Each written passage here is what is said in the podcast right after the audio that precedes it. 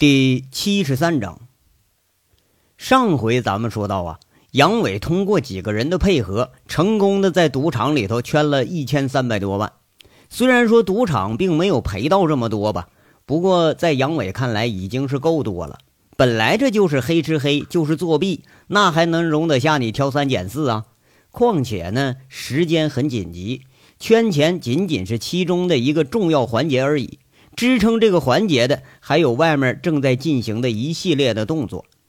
杨伟真正要做的是把高玉胜的场子全都给他挑了，在小庄、在建设路、在恒昌物流的大院，剩下的三个厂子，皮爱军、鲁智清还有王大炮的痞子队伍已经组织了两百多号人，再加上自己洗空的这个厂子，怕是高玉胜的四个地下赌场哪个也是在劫难逃了。而杨伟呢，要赶在所有动作开始但是没有完成之前，找着真正的目标高玉胜。那么高玉胜呢？难道说他就没有一点点的察觉吗？到现在为止吧，哈，茶楼是关门大吉了，棋牌室根本就没敢开门，黑彩连收住的带庄家现在都进公安局去了，连那个地下场子也都遭了祸害。而如果真正要了解局势，谁也看得出来，高玉胜已经是大势已去了。可惜的是啊，直到杨伟一伙已经开进了海鲜城大酒楼，高玉胜依然对目前的局势做出了错误的估计。整个事件进行了大概有不到一个小时，从二十点开始，不到一个小时时间里头，唐继莲连续接了好几个电话。第一个电话呢，是西城钢厂逃跑出来的人给唐继莲通话了，报告了双方各伤了有二十余人，那史更强被重伤，下落不明，有二十几个人被刑拘。哎，这情况通知他了。关键人物杨伟呢，那人说不清楚。事实上，当场的情况也是比较乱，他连敌对一方的全身而退都没能说清楚，这给了唐继莲一个错误的判断。大致和高玉胜估计的是一样啊，这是一个两败俱伤的局面。而对于被刑拘的人，唐继莲也不担心。现在这个打架闹事儿啊，抓住了也就是罚俩钱的事儿。你就真把他打死了，对于有权有势的高家集团来说，也就是赔俩钱就了事儿了。何况自己身边还坐着一位公安局的副局长呢。在卫生间接了手下的报告，这个事儿。那唐继莲压根儿都没向高玉胜汇报，他认为呀，就这小事儿不需要麻烦老板。那老板早都预料到这事儿的结果了。第二个电话呢，来自于红祥茶楼，而且还不是小四毛。那小四毛这混蛋东西啊，早就跑了，却是自己手下的一个小领班。原来以为啊，小四毛调拨了三十多个看场子的，和这个街痞混混应该有的一拼。再加上那饭局啊，开局以前，陆局长当着面就已经给那个太行派出所打电话了。唐继莲本来以为是十拿九稳的事儿，哎，这个时候反倒出岔子了。这小领班汇报的情况里头啊，对方居然来了说一百多人，而且连手都没动呢，就把小四毛一伙给吓跑了。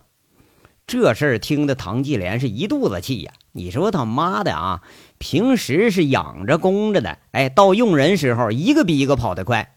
不过呢，幸好听说这一百多人也就吓唬吓唬小四毛，哎，连店都没砸，人家就走了，这才多多少少放下点心来。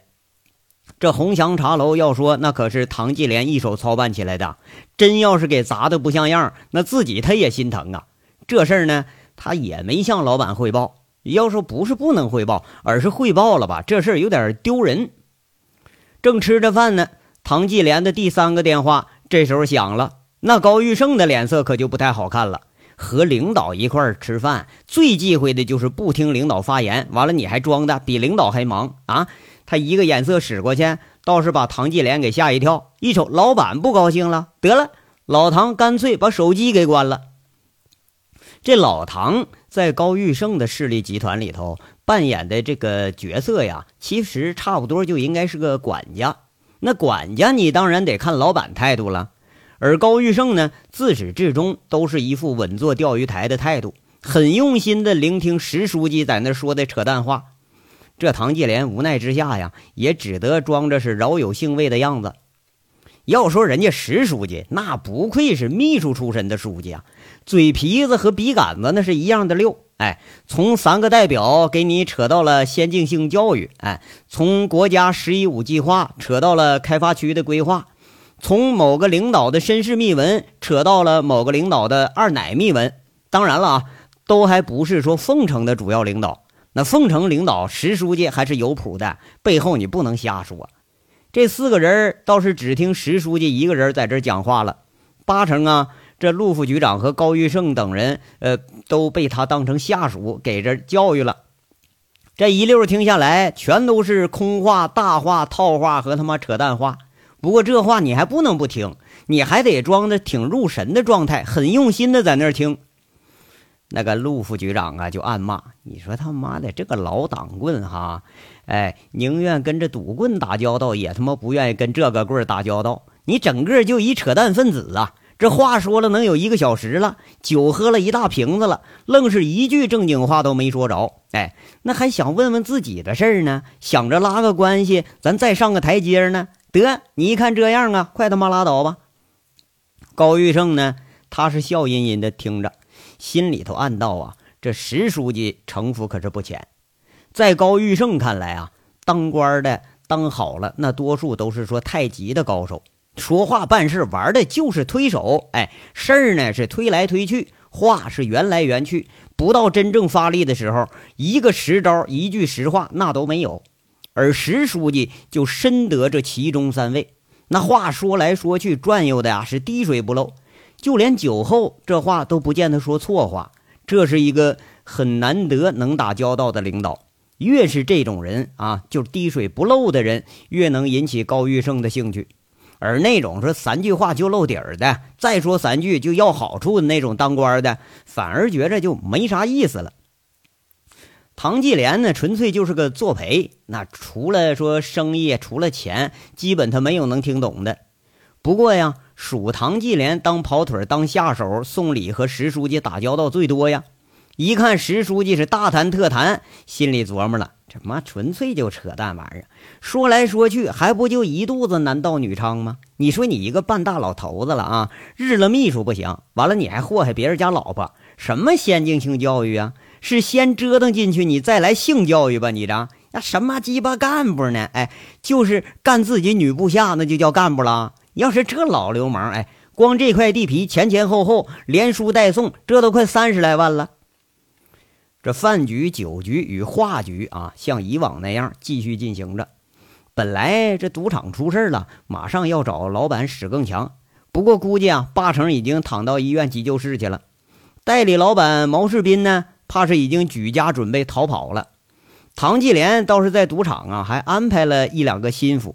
这俩人在最后也确实是挺忠心，向老板汇报了这边发生的情况。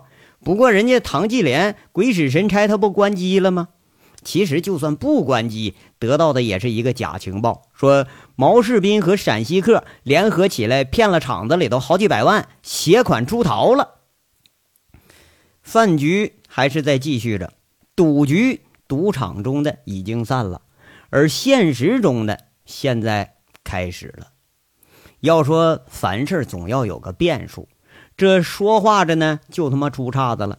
小庄这边的厂子一帮痞子看着单元楼那铁门，他傻眼了。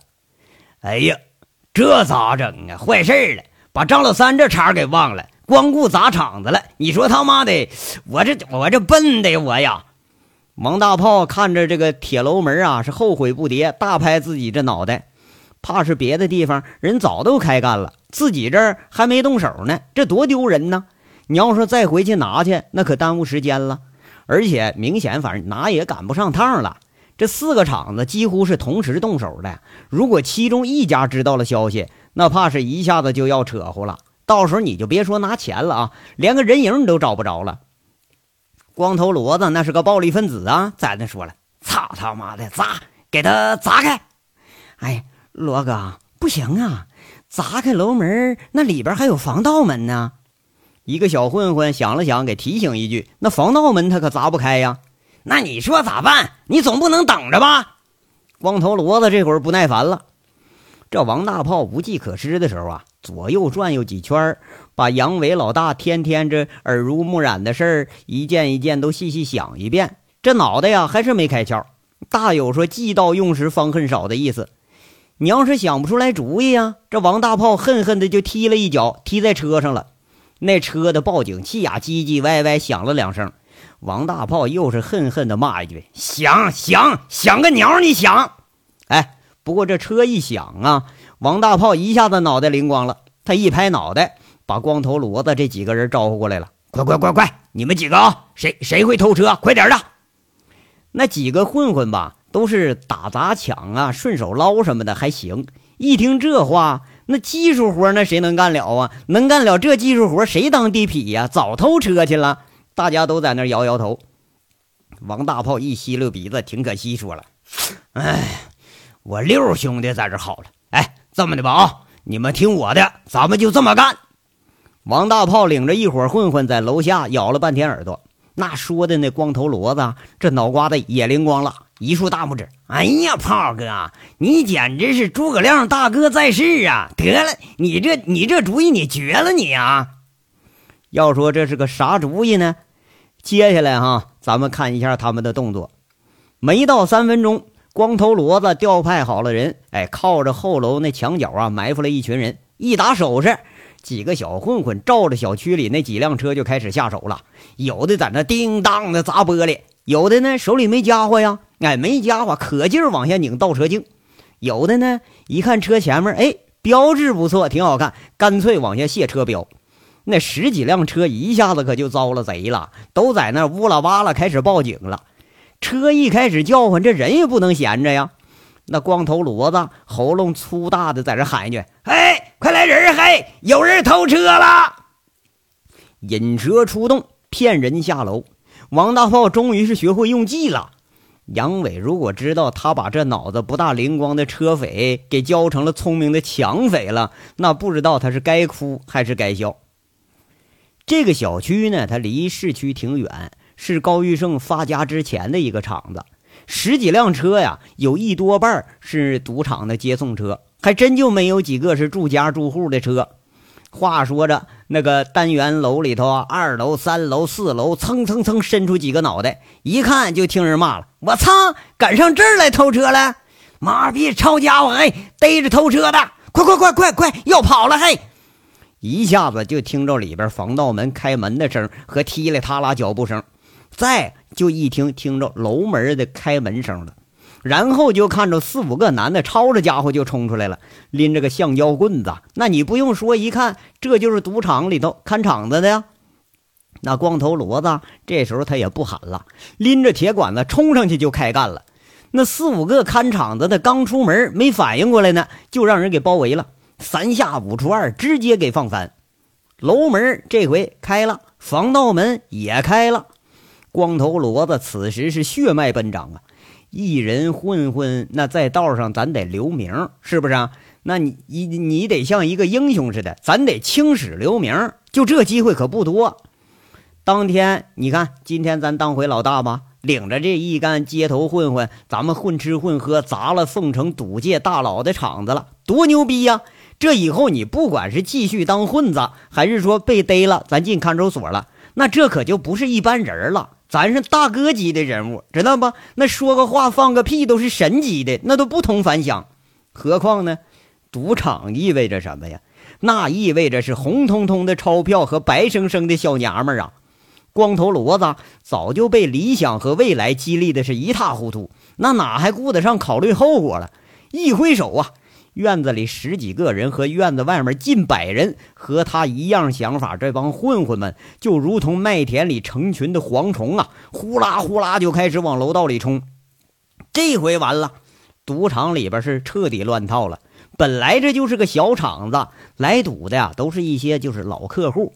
今天到这儿赌的也不过也就个五六十个人，一下子冲进了上百人的流氓队伍，那哪能支撑得住啊？一时间是叫喊声、桌椅板凳声、麻将倒地声，那桌子掀翻、乱七八糟，这一下子他就当时不像样多了。大多数赌客以为我操，这是警察抓赌来了，有的呀甚至着急了，想开窗户就往外跳。不过呢挺好，那窗户上的钢筋给焊上防护网了，这回彻底了，全给包饺子了。吧台那个位置是先遭其难，最大的一笔钱呢就存在保险柜里，有二十几万，被光头骡子逼着把柜给打开了，全都给抢了。那麻将桌子给干翻了，桌子上面眼睛能看着的钱都被这帮混混呐抢着给塞进自己兜里了。有一桌玩炸金花、爬山的，那人人面前一堆五十、一百的大票子，一看光头骡子冲进来了，那就手忙脚乱的收拾自己的钱。混混们一看，当时就急了，骂骂咧咧，踹几脚，妈了个逼的，把钱给我放桌上！谁敢藏，整死谁！那刚有一个眼神不善的，还没能反应过劲来呢啊，就觉着脑子一昏，被一个混混手起砖落，一个大板砖就给他拍晕了。那七八个围一桌在那玩的，哪见过说口袋里装着板砖，随时准备拍人的，一下子全吓蔫了。混混们。一下子从桌上和人身上收罗了厚厚的一摞钞票，那个个高兴的往怀里揣呀。四楼呢，却是一个上下连通的，整个就是一个赌场。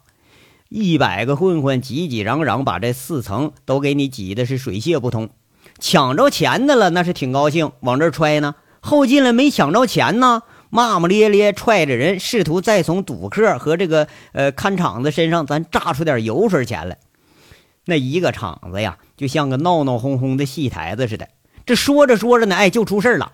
这边正忙着在这弄钱呢，就听三楼卫生间里嗷的一声，那女生高亢的尖叫，一下子把众人全吓一跳。哎呦我操，这不是杀人了吗？就连二楼的光头骡子也吓一跳啊，赶紧往上跑。不过一上去一看，这一干混混都是掩着嘴在那笑呢。再一看卫生间里，那还是人影幢幢。光头骡子八成明白了个差不多了，八成啊，这是有人耍流氓了。跟着他冲上去，一脚就踹开门了，这嘴里啊都差不多给气歪了。原来啊，俩女赌客吓得钻卫生间里去了。谁知道啊，这混混们后上来的没抢着钱呢。哎，一看有俩女的，我操，没劫着财，咱干脆咱劫个色得了。光头骡子进去的时候啊。一个混混正搂着那女客人的腰啊，在那俩大乳房上在那儿摸呢。另一个女赌客被人给挤到墙角了，裤子都给拽下一半了。三个混混挤着俩女嫖女赌客，哈，就准备弄个顺便劫个色了。你妈了个逼的！你们是不是活不耐烦了？光头骡子真是怒从心头起，一手扯一个大嘴巴子，顺手就扇上去了。就听着啪啪啪几声，把几个混混都给干出来了。就这还不解气呢，又追打着这几个人，摁地上就使劲踹呀，踹的那几个人嘴里头哭爹喊娘，在那叫：“哎呦，罗哥，罗哥，饶饶了我吧，我我再也不敢了。”都他妈给我听着！光头骡子痛揍了几个人一顿，骂骂咧咧叫嚣了：“炮哥说了，咱们是正义之师，知道吗？只取不义之财，伤人害命、强奸打炮、耍流氓的事儿，想都别想。”妈了个逼的！现在找个小姐才一百块钱，你们祸害人家良家妇女，你什么东西？我呸！哎，再看那两个慌里慌张、捂着胸、提着裤子的女赌客，这光头骡子又是一阵好气又好笑。一个女赌客一看呐，差不多已经有个三十出头了，那大奶子明显下垂的厉害，没准啊都喂了几个孩子了，这就没好气儿的看着地上躺的混混骂一句。你妈的你啊！要是个漂亮妞吧，你们摸摸也得了。就这个大姐、阿姨、老大妈，你都不放过，你真他妈你们是个畜生啊你呀！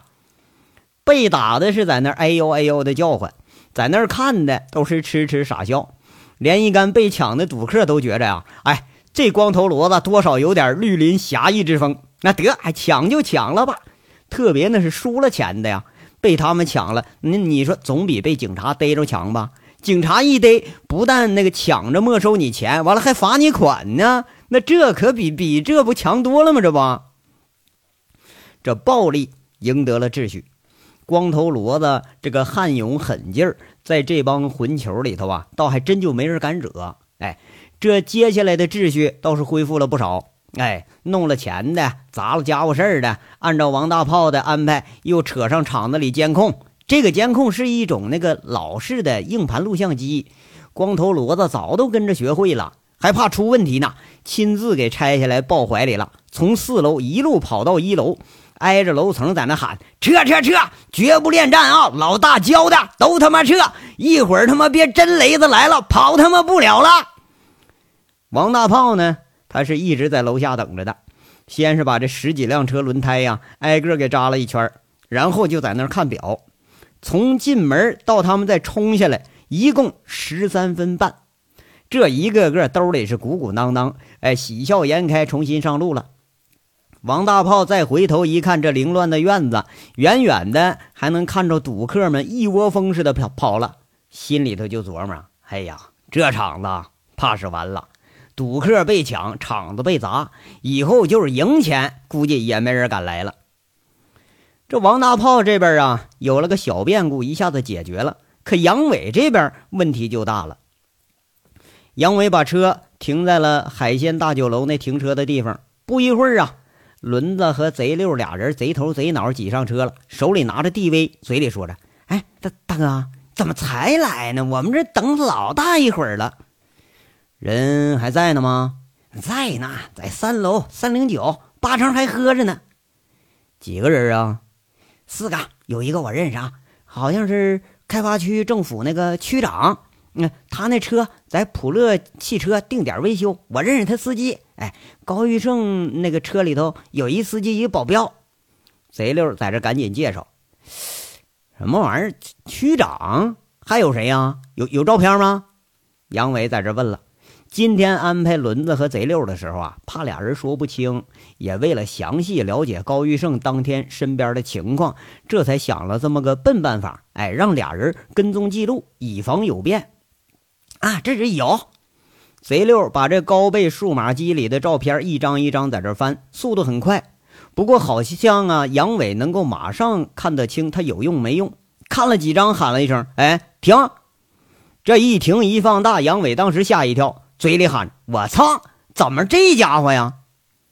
画面上的人，其他人不认识，可是杨伟他认识啊，那是公安局的陆副局长啊，打过照面。平时见面，偶尔还打招呼。画面上啊，他正和高玉胜、唐继莲还有一个不认识的人一起。那人估计就是个区长了。这一下子把杨伟的心就给抽紧了。卜离在旁边问：“哎呀，你认识啊，大哥？这公安局副局长，要说这跟我还一个单位呢。”杨伟讪讪地说了一句：“坏了，这事儿可就难办了。”武立民一看，在那说：“啊。”咋坏了？几个老头子嘛，别说大哥你了，我都能给他们收拾了啊！杨伟当时就开始没好气儿了。你真是个小孩子，没见过大人鸟你啊！那一个公安局副局长，一个开发区区长，你知道有多大吗？啊，连这高玉胜都把人家当大爷在那供供着啊！自古穷不和富斗，民不和官斗啊！那混混不能跟警察斗，这人呢，咱们还真就动不了。真像咱们这样要冲进去摁住一顿揍，把东西抢了，明儿凤城还不得炸锅了？满城警察都得逮你，这事儿啊难办。都想想想想啊，怎么办？这不能动用武力啊！高玉胜身上有台像手机似的那么个东西，咱看看怎么着能把他安全的拿到手。